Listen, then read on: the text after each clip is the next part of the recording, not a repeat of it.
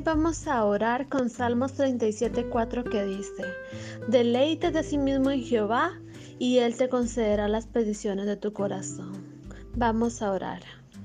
Padre nuestro que estás en los cielos, santo y glorificado sea tu nombre. En esta hora, Señor, te pedimos perdón por todos nuestros pecados y pedimos que el Espíritu Santo inspire esta oración. Nos acercamos con la confianza que Jesús murió en la cruz del Calvario por todos nuestros pecados y tenemos derecho al cielo y a la vida eterna, Señor.